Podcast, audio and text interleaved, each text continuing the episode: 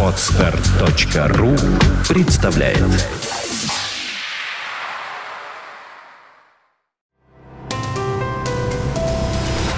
Здравствуйте, уважаемые слушатели! Редакция сайта бухгалтерия.ру подготовила для вас обзор самых обсуждаемых новостей недели с 19 по 25 ноября.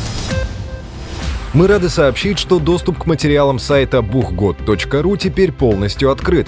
Все те, кто приобрел книгу «Годовой отчет 2012», смогут воспользоваться уникальными возможностями нового портала для бухгалтеров.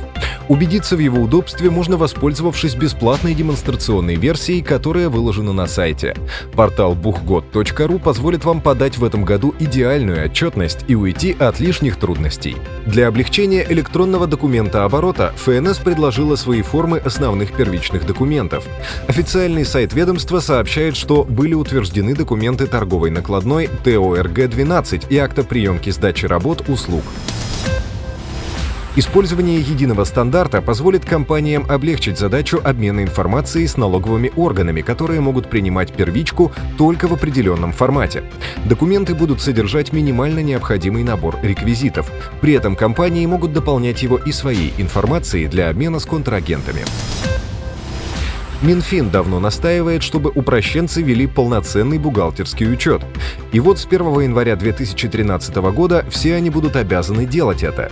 Подробные инструкции, необходимые организации на УСН для ведения бухучета в полном объеме, вы найдете на сайте бухгалтерия.ру. Фонд социального страхования пояснил, как определяется страховой стаж для больничных. Если календарный месяц или год отработан работником полностью, то не нужно делить количество отработанных дней на 30 дней и, соответственно, 12 месяцев. Согласно правилам подсчета страхового стажа, исчисление периодов работы ведется в календарном порядке из расчета полных месяцев и полного года. При этом каждые 30 дней указанных периодов переводятся в полные месяцы, а каждые 12 месяцев в полные годы.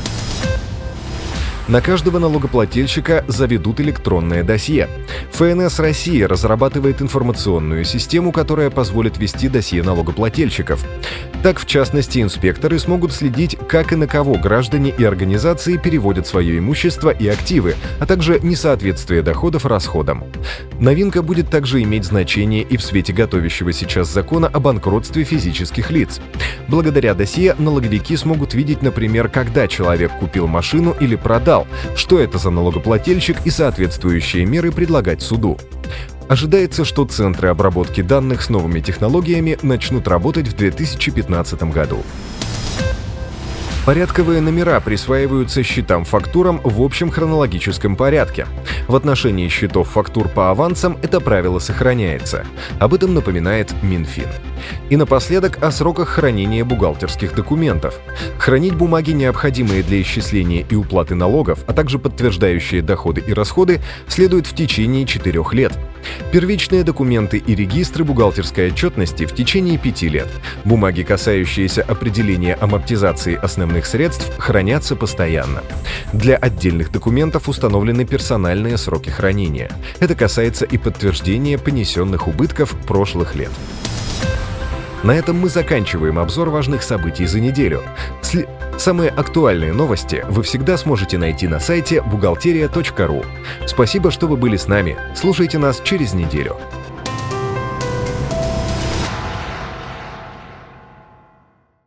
Скачать другие выпуски подкаста вы можете на podster.ru